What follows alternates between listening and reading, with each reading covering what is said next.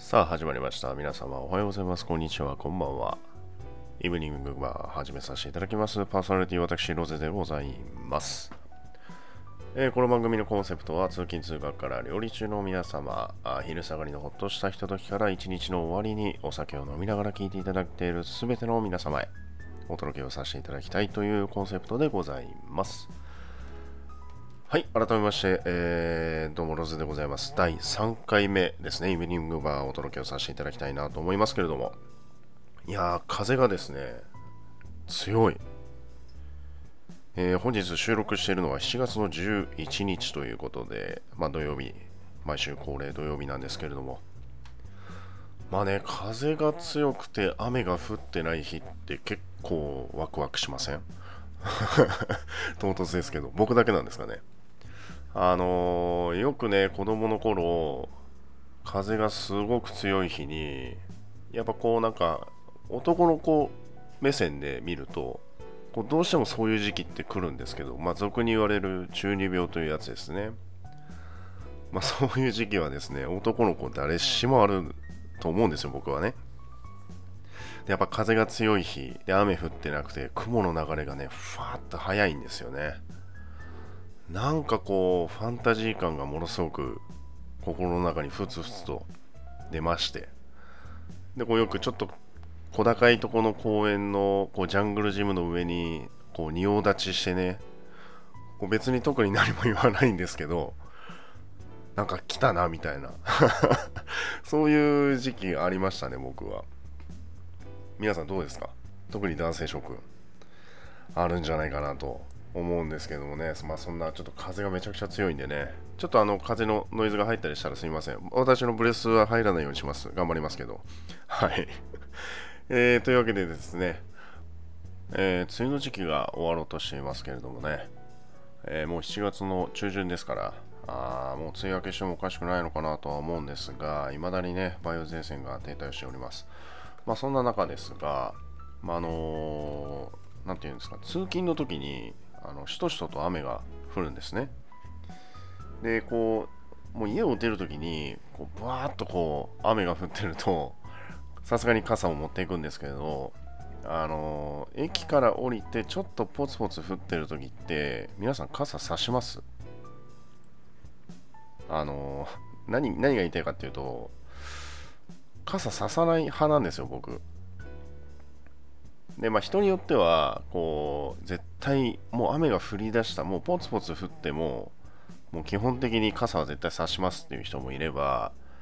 まあある程度降り出してからようやく傘を差すっていう人もいると思うんですけど、まあ一応折りたたみ傘はね、ちゃんと持ってるんですよ、カバンに。入れてるんですけど、ちょっとした雨なら別にいいやってなるんですよ。こう距離的な問題もありますけどね。例えば駅から歩いて5分ぐらいのところであれば、まあちょっとこう、さーっと降る雨だったら別にいいかなっていう感じで刺さないんですよね。で、これ多分、あの欧米、欧米なのかな？あのヨーロッパの方の方々はあんまり傘ささないって私聞いたことあるんですよ。で逆にその日本のカッパとかがものすごくなんか珍しいみたいでまあちょっと面白半分でカッパを着てるなんていう外国の方もねいらっしゃるそうなんですけど傘ささないんですよ。なんでなんなんでなんですかって言われてもちょっとわかんないんですけどあので仕事終わってこう会社から出てで信号を待ってる時に結構そのファーっと雨降っていてでこう同僚のねあの女性の方がやっぱ傘さして隣に立った時にひょいって入れてくれたんですよ。こうなんていうんですかねこう逆あやい傘みたいな。いやいいいいいいよいいよ。あの傘ささない派だから大丈夫って言って折りたたみ傘もあるしとかってじゃあなんでささないんですか？濡れますよとかっつって結構やってくれるんですけど。ねその時はねちょっと断りまして。やっぱりこう入れてもらうと濡れるじゃないですかその女性も。まあそれでそれもそれでちょっとダメだしまあその入れてくれた別に その方が嫌だっていうあれじゃないんですけどないんですけどいやいいよ。いいいい大丈夫大丈夫って言ってこう諭してしまって、なんで刺さない？まあ、ちょっと駅までのね、距離もあるんで、で、並んで帰ってたんですけど、なんで傘ささないんですかって言ってうーん、まあ、めんどくささもあり、まあ、このなんかちょっと雨、ミストシャワーじゃないですけど、なんか雨に濡れていくのも、まあ、ちょっとオツじゃないみたいな話をしたら、はあ、って はあって言われてないですか、そういうのって。僕だけですかね。僕だけですかね。いや、傘ね、あの、大体みんな差してる時に僕はあんま差してないことが多くて、で、逆にこう、傘差してない、傘差してない人見ると、ああ、どうしようってなるんですよ。だ別に濡れてることに対して別に僕はセンチメンタルになってるわけでもなくて、でも確かにそういう時ってあるんですよ。ああ、もう、いや、濡れて帰りたいなって時もあるんですけど、やっぱスーツですから、ね、あのー出勤した時にね、ずぶ濡れっていうのはやっぱ避けなきゃいけないと思うんで、そういう時は刺しますけど、ね、同じ気持ちの方いらっしゃったらぜひ、あの、ご投稿してください いやー、いると思うんだけどな。まあ、僕だけ、まあ、そんなあの出来事があったんで、ちょっと思いついて話してみました。冒頭トークに持ってきました。はい。いや別にその女性の方が嫌いっていうわけではないので、あの、改めて、まあ別にその方聞いてないんで、絶対大丈夫だと思うんですけど、はい。で、あとね、エコバッグ。これちょっと気になってまして、7月の1日からですね、まあ、あの全国の量販店、スーパー、コンビニ等々、全部含めてね、えー、レジ袋が有料化ということに伴って、まあ、エコバッグはね、最近非常に目にする機会が多いんですけれどもね、まあ、エコバッグに関してもね、いろんな意見ありますね。まあ、特にツイッターなんですけど、やっぱりこう衛生面でね気にされる方いらっしゃると思います、まあ、特にニュースでも取り上げていてあのお肉を買った時の汁だとかあお刺身とかお魚買った時の汁とかね。まあでもこうやっぱりこう何て言うんですかね。スーパーにあの透明のこう包む小さいあの薄手のビニールあるじゃないですか。やっぱあれに入れてこう他にね、こう汁移りしないようにされてる方って結構いらっしゃると思う。僕もそうなんですけど、まあね、豆腐入れる人いるんですけど、豆腐良くないってなって、まあそれ別の話なんですけど。別の話に発生しそうなんですけど、やっぱりね、そのエコバッグの衛生面であったりですとか、まあその、そもそもあのプラスチックごみがやっぱり日本は大変多くて、で、それに伴って世界に投げ打った第1作目の施策ということで、まあ、あの表向き、ね、パフォーマンスといったらちょっとね批判されるかもしれないんですけれどもやはり何かこう手を打たなきゃいけないというところで、えー、エコバッグ、えー、そしてねあのプラスチックのゴミ袋の削減ということでやっぱねご意見いろいろありましてやっぱ一番多いのはあれなんですかねこうトレー関係。であとやっぱりこう梱包してる時に使ってるプラスチック。ああいうところにね、やっぱりこう、すごく、プラスチックを消費しているところがあるのかなと思いますし、やっぱりね、ペットボトルもペットボトルでこうリサイクルできますから、こうね、ポイポイポイポイこうゴミ捨てをね、したりすると、やっぱりこうプラスチックゴミがどんどんどんどん海に流れていって、海洋プラスチックと呼ばれているところもありますけれども。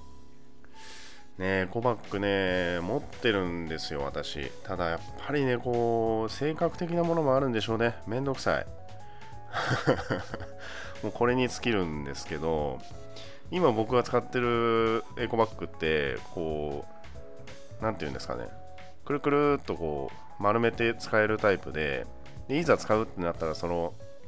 ゴムで縛ってるこうやつをバッと開けバッと開いて取っ手のところをグッと持てばもう一瞬でバカって開くやつで結構楽でまあ、スペースも取らないので通勤のカバンに入れて持ち歩いてるんですけどなかなかねやっぱりねこう3品買ったりするともうそのままカバンにズボってこう入れちゃったりするんですよね。であと昼ご飯僕基本 あのカップラーメン なんですよ。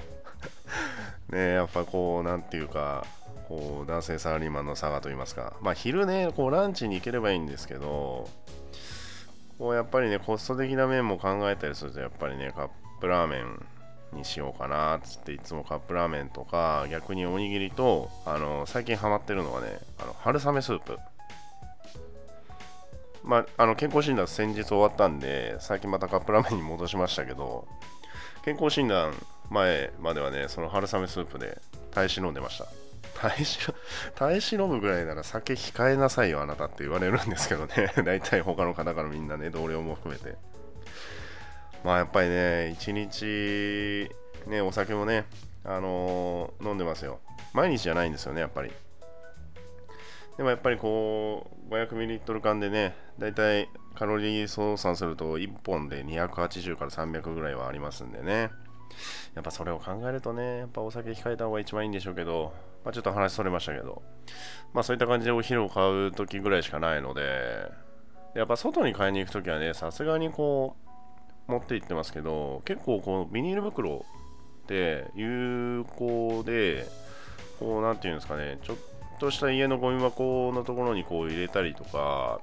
そういうのにねあのあと生ゴミ入れたりとか非常に汎用性高いので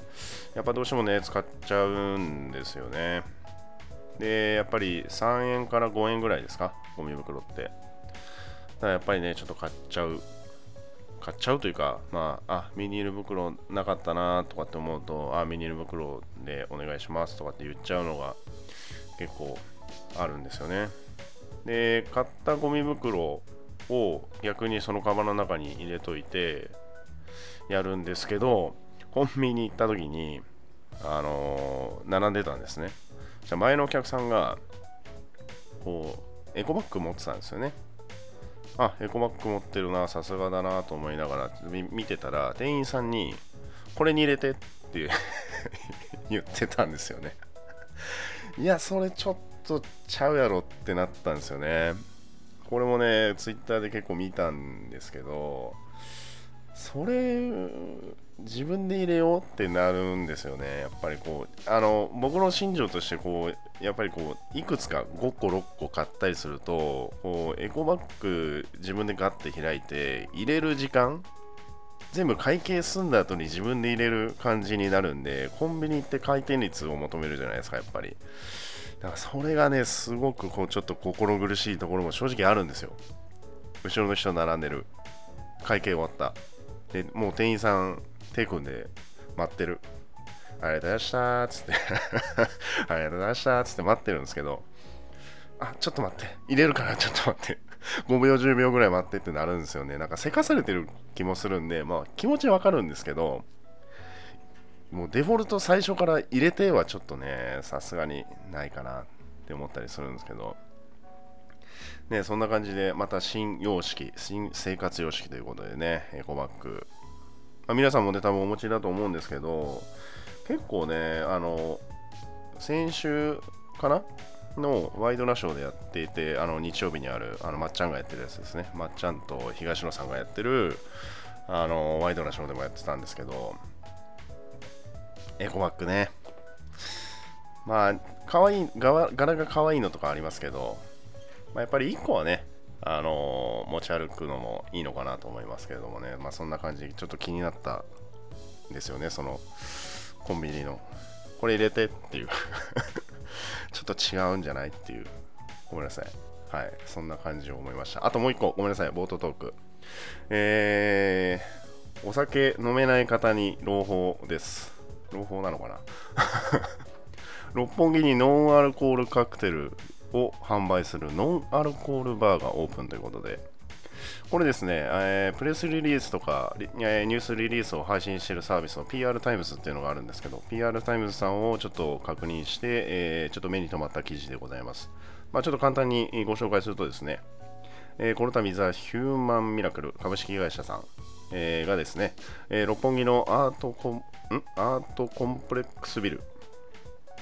ANB 東京の1階に新感覚ノンアルドリンクで、えー、飲まなくても酔える体験を実現した完全ノンアルコールバー0%を2020年7月の16日にオープンします。えー、来週ですね。約5日後。はい。えー朝から夜まで一日中楽しめるバーは営業時間10時から22時。全席コンセント Wi-Fi あり。ドリンクフードはすべてヴィーガン対応。ヴィーガン対応ですね、えーデリバリーも近日対応予定ということで、えー来ております。うん。まあ、あのお酒飲める僕らに僕らにと僕らっていうかあのお酒好きな人たちはねやっぱりこうオーセンティックバーに行ってアルコール飲むのがねこう一つの楽しみといいますか。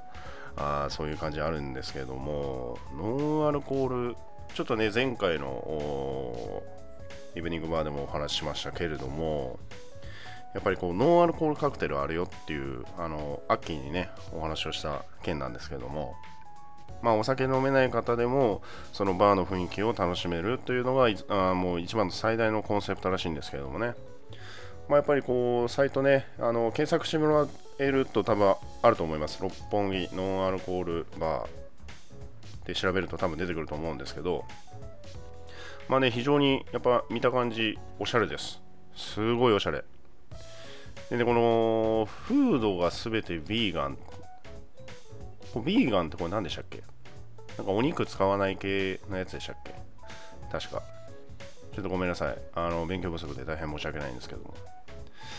で、えーまあ、その他に ASMR サウンド。これ、あれでしたっけ？あの、なんか、右左、前後ろから聞こえる感じのやつでしたっけ？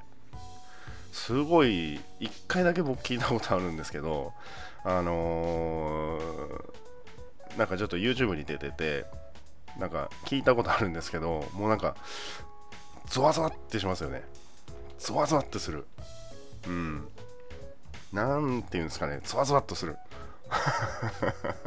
それしか言えない。はい。まあ、それを聞きながら、あリラックス効果のある CBD オイル、デジタルデトックスができるメニュー、体験型メニューもございます。うん。これ逆に普通のお酒飲めるバーでやってほしいな。まあ、この0%というノンアルコールバー、コンセプトは宇宙にできた最初のバーということで、まあね、写真見ていただけ、あの、検索していただいて見てればいただけるとわかるんですけど、すっごいおしゃれです。すっごいおしゃれなんですけど、逆にアルコールを提供している普通のオーセンティックバーでここまでおしゃれなところがあるかと言われるとちょちょっとクエスチョンです。多分ないんじゃないかな。まあ、六本木探せばね、世界は広し六本木あると思うんですけどね、こういうおしゃれなところ。まあ、僕のあの非常に大好きな東京ウエスキーライブラリー、あの表参道の南青山にあるんですけどもね、そこも非常にあの渋い、かっこいい空間ですけども、やっぱりそういうね、あのお酒飲めない方でもそういったあのバーの感覚を楽しめるところ、空間っていうところはすごく、うん、いいのかなと思いますし、まあ、ちょっとね、あの1、2杯、ちょっとお値段結構するんですけど、1、2杯飲んでね、その雰囲気を楽しむにはいいんじゃないかなと思います。ぜひお酒飲めない方、これチェックしてみてください。はい、というわけで喋りすぎました冒頭トークでございますけれども、本日も第3回目イブニングバーをお届けしたいと思います。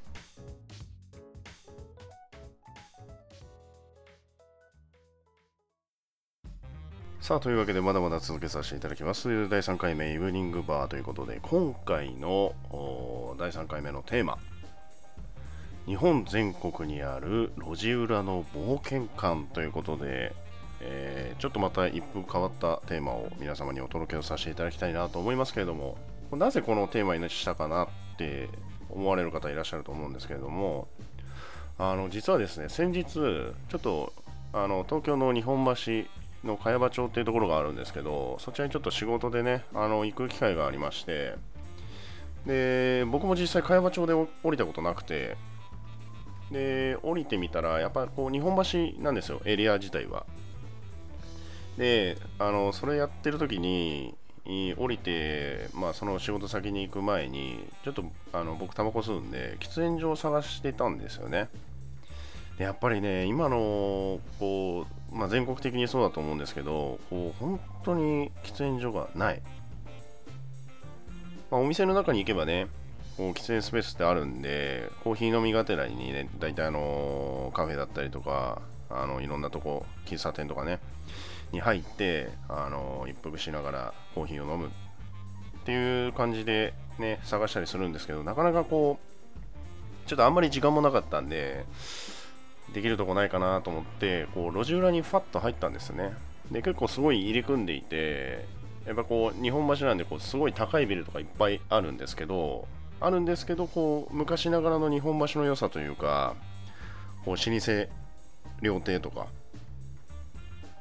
あと何ていうんですかね鳥居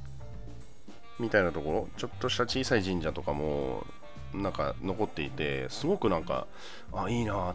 て思ったんですよね。で近代的なビルがそびえ立つ中にちょっと古風な雰囲気とかあと小さな和食店。でそこをこう行き交う人々こうスーツを着てる人もいればなんかちょっとしたあのエプロンを巻いてる人とか、まあ、そういったね、えー、かと思えば料亭の前でこう水巻いてる人とかねいたりとかすごくなんかそこがミスそこのミスマッチさがすごく良くてでよくあの海外の映画とかで日本の路地裏っぽい感じをねあの表現してる、まあ、簡単に言うとまあ、海外向けじゃないですけど、まあ、簡単に言うと、こう、千と千尋みたいな、いや、それ中国やんっていう意見はなしね。あれ、中国の台湾でしたっけ？台湾やんっていうのはなしで、あのー、すごくああいう、こう、日本和風チックな風景ってね、すごく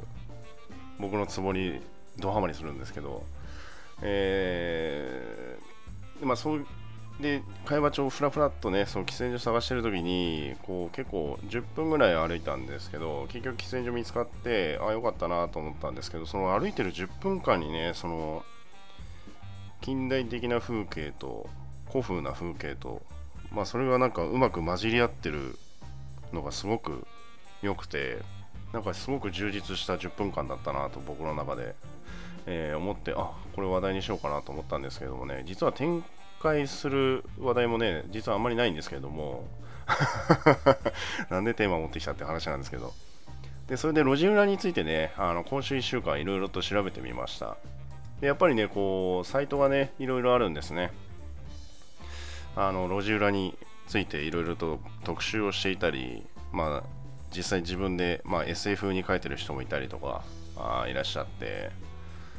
で、まあ、路地をたどっていくといつの間にか知らぬところに出たり、行き止まりにぶつかり、引き返そうとして方向性を見失ったりすることがあります。路地に一歩足を踏み入れるとタイムスリップしたかのようなときめきや懐かしさや温かみを感じることがあります。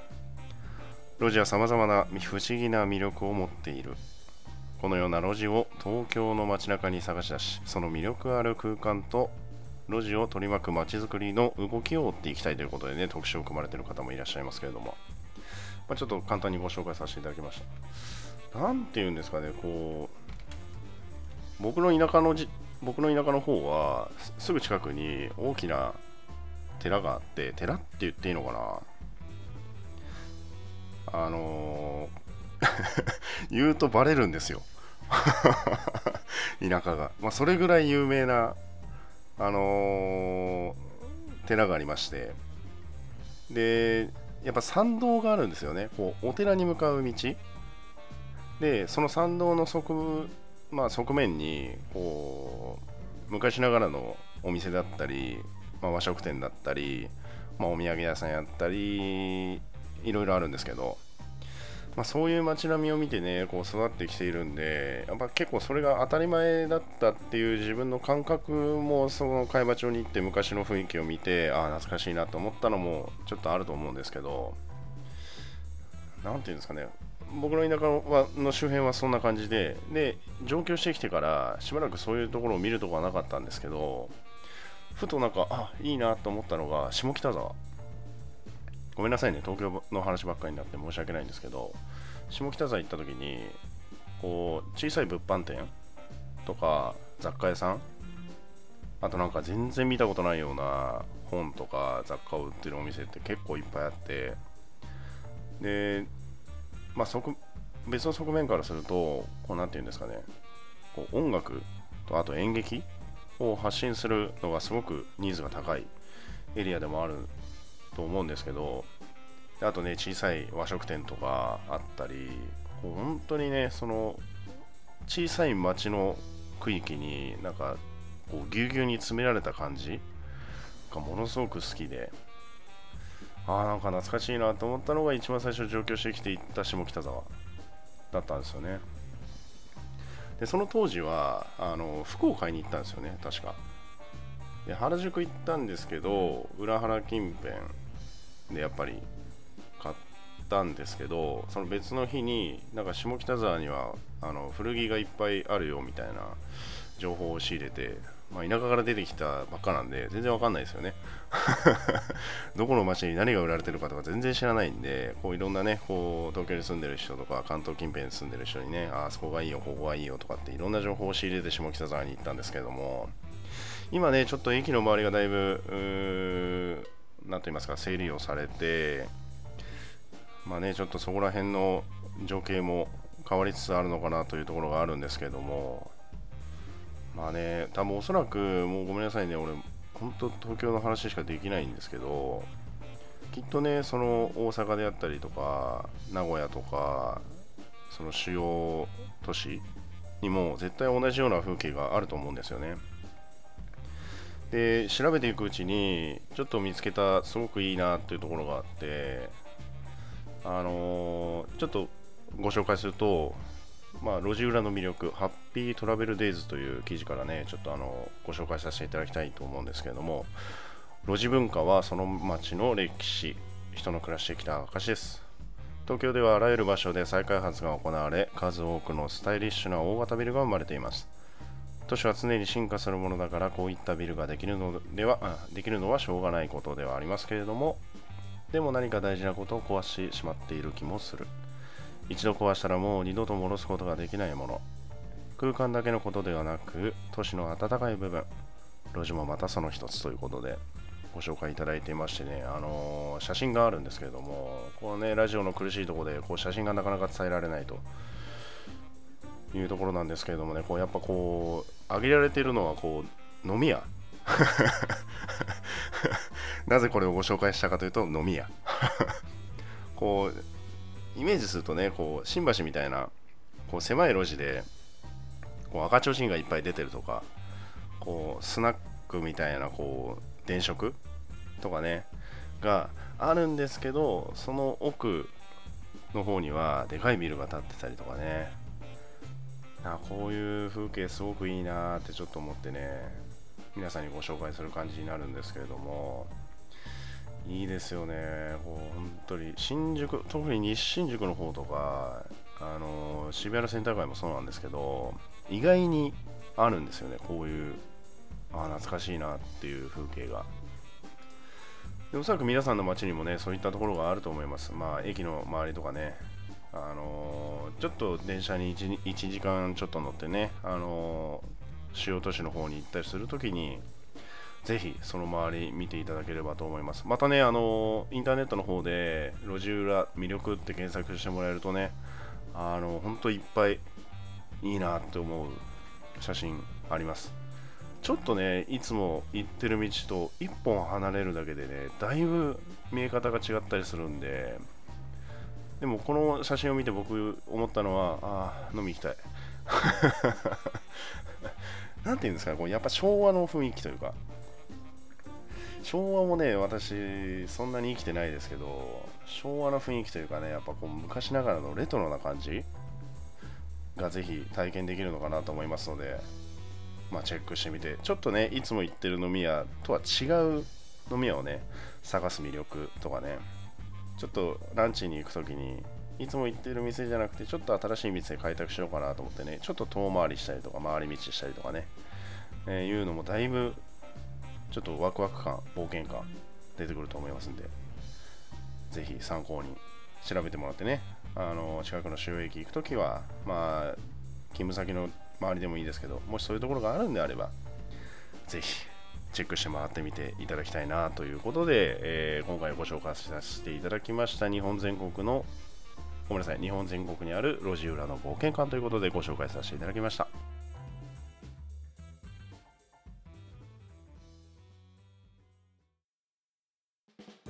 さあ、まだまだ続けさせていただいております。第3回イブニングバーですけれども、なんと、新コーナー。唐突ですが、新コーナー。ということで、気になる、気になる話題。なんやねんって いや別にダジャレじゃないですよ。あの、気になる、気になる。トゥリーですね、トゥリー。気になるは、なんかちょっと気になるなの、最初の気になるはね。ちょっと気になるなっていうのと、後半の気になるは、あの、トゥリーですね。木の方。気になる話題ということで、何の説明や いらんわ、そんな ごめんなさい。えー、っとね、このコーナーなんですけど、あの私、パーソナリティローゼがあ独自の感性で目に留まったさまざまな話題を皆さんにご紹介するコーナーということで、えー、まあ、各週でやっていきたいなと思います。まあ、ひょっとしたらその1週間、毎週毎週土曜日に公開をしていただいております、公開させていただいてますイブニングバーなんですけれどもね、この1週間でちょっとご紹介したい、どうしてもご紹介したいなということを見つけ次第、まあ、皆様にご紹介するコーナーというものをね、新たに作りました。でまあ、第3回目なんでね、まだまだちょっと番組構成もうまく定まってない状況ではありますけれども、まあ、こういった感じでね、どんどんどんどんコーナーを作っていければなというところの一環で、皆様にご紹介をしたい話題がちょっと一つございまして、今回新たにコーナーを作りました。えー、内容なんですけれども、グレープというですね、記事がございまして、えー、作業服の男性客がこんな格好でごめん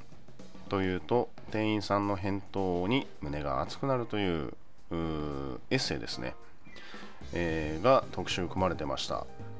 ということで、えー、結構長いんですけど、まあ、読み聞かせじゃないんですがちょっと読ませていただきたいと思います、まあ、ご紹介になっちゃうんですけどもね。ちょっと長いんですけれどもちょっとお付き合いいただければと思います。母ちゃんと作業着。私は山形で生まれた。実家は焼き鳥の店だった。幼い頃はそれでよくからかわれた。まだ周りにはそういった店はなく町で初めての酒を提供する店だった。毎日お客さんがやってくる。学校の先生や警察官農家工場勤務のサラリーマンいろいろな人がやってきた。隣のパーマ店の息子さんやその友達たちもやってきた。息子さんの切ない恋愛模様なんかも店の中で繰り広げられた。夏は近所の方や業者さんを招待し店の前でビアガーデンをやっていた。お店と住居がつながっているためお客さんのカラオケや会話がよく聞こえた。宿題をしながら聞こえてくる歌や話し声のおかげで私は寂しくなかった。むしろ賑やかな毎日だった。店を切り盛りするのはママ。私の母だ。日中は店の仕込みで忙しく夜は焼き鳥の店を開いているため構ってはもらえなかった。家族で食卓を囲んだ記憶はなく夕飯はお皿にラップがしてあり各自が勝手に食べるルールだった。夜の12時前にのれんを下ろす。やっと母と話せる時間が来た。私はお店のカウンターに行く。帳簿とお金を数える母を見ながら、今日のお客さんのことや学校のこと、たわいもない話をするのが楽しみだった。唯一、母とゆっくり話せる時間だ。山形は雪が深く、冬は私服に長靴の方や、農家や工場の方は作業着でやってくる。都会の人のように洒落た服や洗練されたスーツなど見たことがない。ママや、こんな格好で飲みさ来てしまった。恥ずかしちゃ悪いの。仕事帰りの作業着で晩酌しに来たようだ。照れながら謝るお客さんに母は微笑み、おしぼりを渡す。どんな立派なスーツや服よりも、私は作業着の方が好きだ。何も恥ずかしくね。その作業着で汗水流して稼いで家族を養ってるんだから、どんな格好より最高にかっこいい姿だ。母の生まれた家は宴会場や舞台やお祭りの舞台でショーをする家業だった。高校を休んで泊まり込みで一座を引き連れて土佐回りをしたこともあると話す。だから学もなければ何の資格もない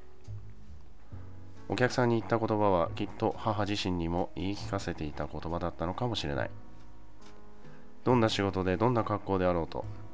一生懸命働き家族を養うことに誇りを持っていたのだろ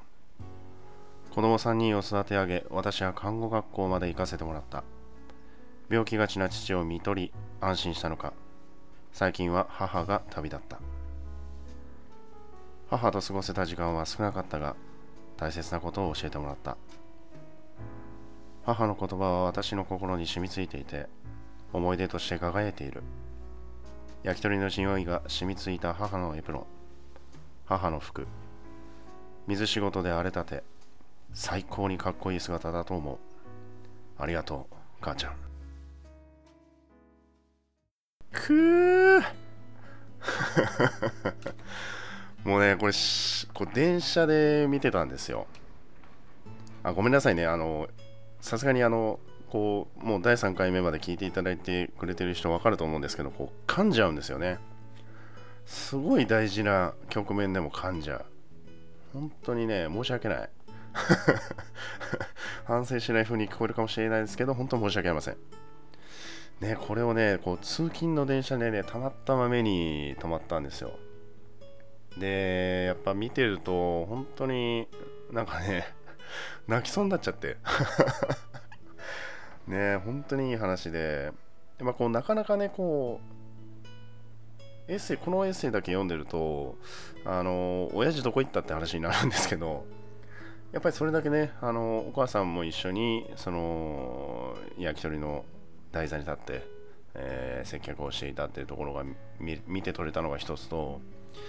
あのやっぱり今ね皆さん共働きの接待がすごく多いと思うんですよ。でどうしてもねお子さんが1人ちょっと留守番をする時間が長くなったりですとかあそういったことがあるっていうのもね上司の話とか聞いてても結構あります。でそういった中でもこう家族との時間を大事にしたりですとかそういった姿ってねやっぱ子供はちゃんとしっかり見ていてで私も子供の頃ね、あのー、両親が共働きでこう結構ね休みの日とかはね一人遊んだり、まあ、友達と遊んだりっていうことがあったんですけどやっぱりこうね、母親って絶対、まあ親父もそうなんですけど、ね、お袋なんかはね、あのー、よくくだらない話をね、聞いてくれました。ね、やっぱそういったこう昔の記憶がね、よみがえら蘇ってくるようなエッセイだったんで、ぜひね、これを皆さんに紹介したいなと思って、今回ちょっとピックアップして、ね、新しいコーナーとしました。いやーでねその作業着で飲みに来る人っていう僕すごく好きでなんかもうその作業着でね来ただけでもうちょっとその情景というかああお仕事お疲れ様って思ったりするんですよねなんだろうスーツで来てる人僕もそうなんですけどスーツでねやっぱ通勤はあのー、スーツなのでやっぱそのまま飲みに行っちゃうんですけどね。作業着っていいですよね。好き好きなんですよ。別にあのそこに何のフェチもないですけど。同じ男ですから。やっぱあ別にそっち方向じゃないですよ僕は。はい。改めていい話の後にこのネタはやめろ。ごめんなさい。えー、なんかねいいんですよね。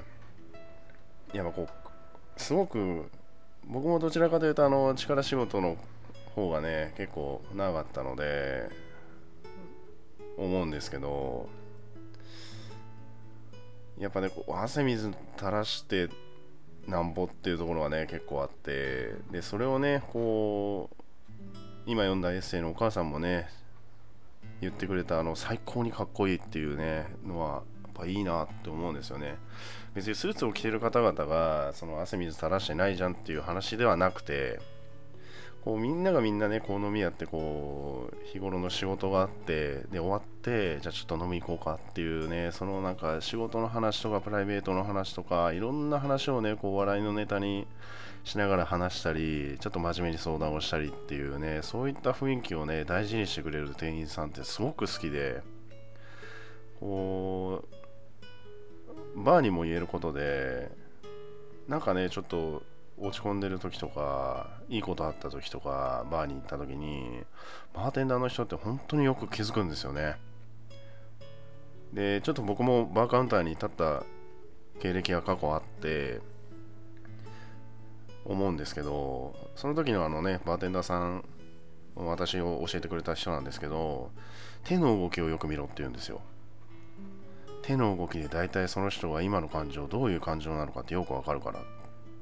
で最初は全然わかんなくて。やっぱ教えてくんないんですよね。あの見て盗めみたいな感じで。でそれで自分がなんか思った違和感とか、えー、思ったことをちょっと話のネタとして振ってみると話が広がるから教えてくれたりするからっていうことをねおっしゃってたんですけど。なんかねそういうなんだろう。バーテンダーさんってすごくよく見てるなっていうのとこうちょっとしたねあの小さいあの特にゴールデン街とかあのごめんなさいね新宿の橋になっちゃうんですけど新宿ゴールデン街とかああいうこう小さいお店小料理店、まあ、どこにでもある小料理店もそうだと思うんですけどそこでねやっぱこう料理を作ってたりこう接客してる人って本当によく気づいてくれて顔も覚えてくれて3回連続で行ったりするとね、あのー、すごく覚えてくれたりとかしてくれるんですけどまあそういったねこういいお店といい人のつながりあと最高にかっこいいねって言ったその母ちゃんのエッセイがもうどつもりハマって皆さんにぜひ紹介したいなということで今回、えー、コーナーという形で、えー、作って、えー、皆様にご紹介させていただきました。またねきっとあの1週間の間に、えー、気になるお話ちょっとちょっとした気になる話がねまた出てくるかもしれませんので、えその際はまた皆様にご紹介をさせていただきたいなと思います。というわけで、えこのコーナー気になる気になる話題ということでお届けをさせていただきました。さあというわけで第3回目イブニングバーお届けをさせていただきました。いかがだったでしょうか？いやーまあなんかねちょっと1週間の間で話題を集めて番組構成してこうやって喋っていこうかなっていろいろ考えてはいるんですけどこう最近実はですねちょっと赤狼にはまってまして。あの、あのー、最高難易度と言われるゲーム。去年販売、え、発売されたやつなんですけどね、赤狼。ね、あのゲームやってる方はね、一度は聞いたことあるタイトル名かと思うんですけど、まあ、えぐいです。はい。で、今ちょうどね、やり始めて3日目なんですけど、あ、3日経ったんですけど、やっぱりね、難しさがね、絶妙ですね。絶妙。でもね、あの、うーってやりながら 楽しませてもらってます。はい。まあね、こう、あまり自分の楽しいことをやりながらね、こう、ちゃんとしたこう、ポッドキャストもお届けできればなということで、まあいろいろと模索をしているんですけどもね、えー、1週間のうちにできるだけ、えー、いろんな話題を皆様にお届けをさせていただけたらなと思っております。で、今回来なかった、えー、リスナー募集型のテーマということで、今回ちょっと1個変えます。えー、募集する内容はですね、マンネリ化した日常を変えるためにやっていること、またやりたいなと思っていること皆様に募集をしたいと思います。はい。まあ、なんと言いますか、月曜日から金曜日はね、どちらかというとテンプレ的な流れで、まあ、朝起きて、会社行って、で、仕事終わったら帰ってきて、で、ご飯を食べて、ちょっと自分の好きなことをしたら寝る。っていうのがね、ずっとこうサイクル化している日常だとは思うんですけど、皆さんほとんど。特にね、あのサラリーマンとか学校行かれてる方、あ皆さんそうだと思うんですけれども、そういったね、こう、日常のルーティンからちょっと逸脱する、マンネリ化した日常を変えるような、また、まあ、実践してることとかね、あとやりたいなとか思ってることありましたら、ぜひ投稿いただければと思います。えー、投稿は Twitter のハッシュタグイブニングバーもしくは、えー、私の Twitter 概要の方に載せておきます。あとメールアドレスの方もですね、えー、概要の方に載せておきますので、えそちらの方にご投稿いただければなと思います。あともう一つ、えーとですね、バーカウンターでの一言、こちらは継続して、え募集をしております。お酒を片手につぶやいてみたい一言から、えバーマスターに聞いてみたい相談事等々、えー、募集しておりますんでね、えー、どうか気兼ねなく、一番楽なのはやっぱハッシュタグつけて投稿してもらうのが一番楽なんですかね。で、ツイッターやってないよっていう方用にね、あのー、メールアドレスも、